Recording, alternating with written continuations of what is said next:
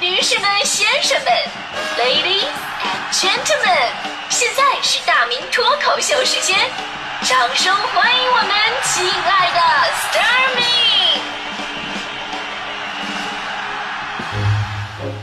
好，欢迎各位来到今天的大明脱口秀，我是大明。呃，咱们说到演员啊，就是呵不才 鄙人，也就是我。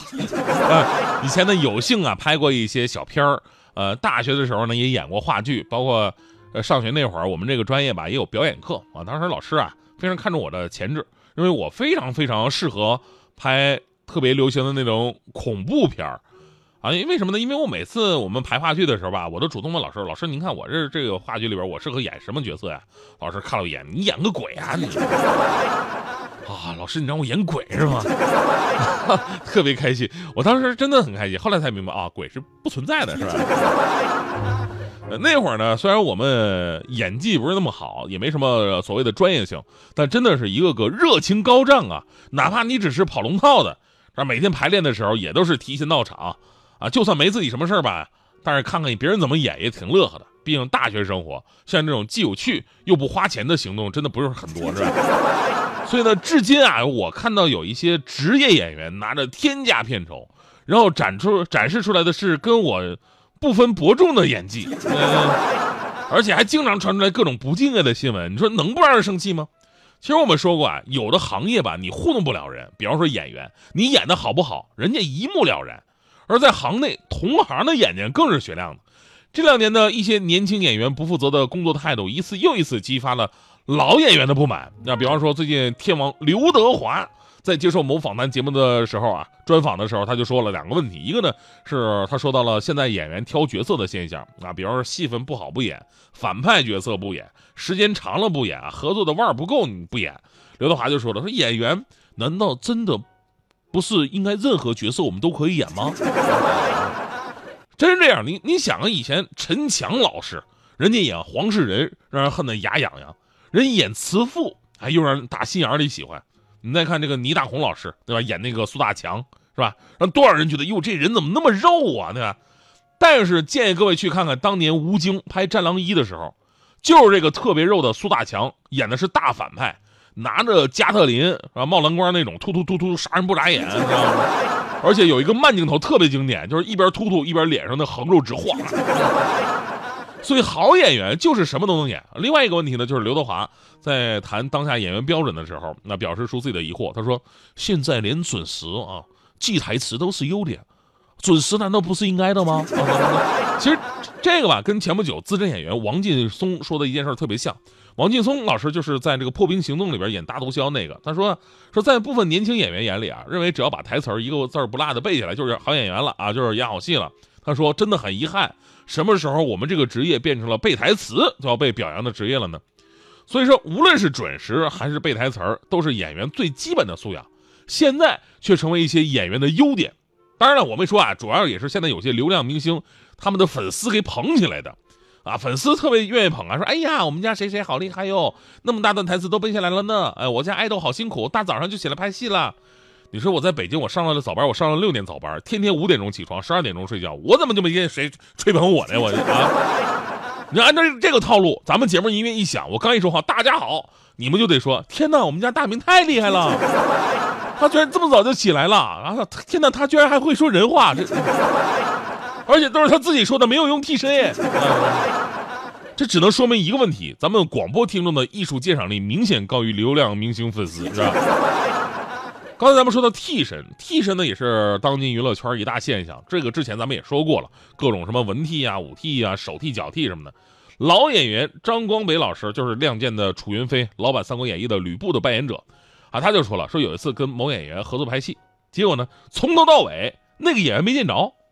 跟他演戏的都是替身 啊！你说收钱的时候你怎么不不替身呢？是吧？而且呢，就算人来了啊，就是做几个表情就拉倒了，因为呢，呃，有的是因为整容的问题嘛，脸上一丁点戏都没有啊，就那么几个固定的表情。有个段子说，这个中午导演想吃面条了，于是呢问助理说：“哎，附近哪有面摊啊？”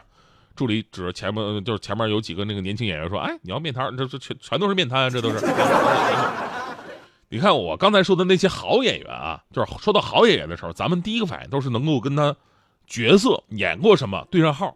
你反过来想想，现在那些流量无敌、粉丝无数的明星们，你能想起来他们演过什么角色吗？对吧？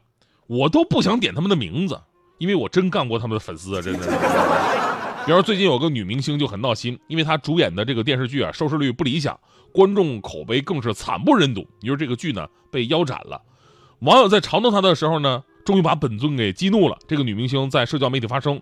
说啊，有很多人说收视率，我的人生不只有电视剧，你的人生你随意。你说一个女明星拿了那么高的片酬，然后对自己的工作完全不重视，就好比咱们有听众发微信说大明你节目做的太差了，然后我说我做的差我乐意，虽然我节目做的差，但我日子过得好啊。那么各位您可以猜一下，我们领导是会把我红烧还是清蒸，还是刺身呢？这个。所以这种短信我是绝对不会念出来的。咱们都提倡啊，干一行爱一行，不仅是爱岗敬业，更何况你拿了人家那么多钱，对吧？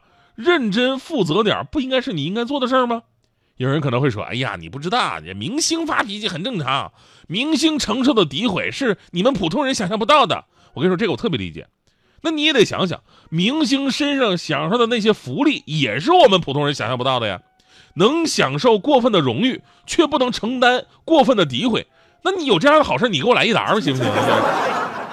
但是话说回来啊，这位明星呢也道歉了哈，刚刚道歉了。而且呢，影视圈的风气呢，也不是说一个人能够带起来的。不仅是演员，我说句题外话，你就说现在拍个电视剧吧，都得用那种各种的美颜呐、滤镜啊。大家伙尤其看那个某某卫视的时候，就发现他们所有的电视剧朦朦胧胧一片。最开始你以为家你家电视是毛玻璃的呢，你知道吧？你说演员一张脸被磨皮磨的就剩一双眼睛一张嘴能看清楚了，微表情全被磨磨没了。你说你眼睛再好我也看不见啊，是吧？所以呢，呃，哎呀，呃，所以就是真心希望演员这个行业能够更加的严肃跟规范哈。流量啊是参考值，不是一切。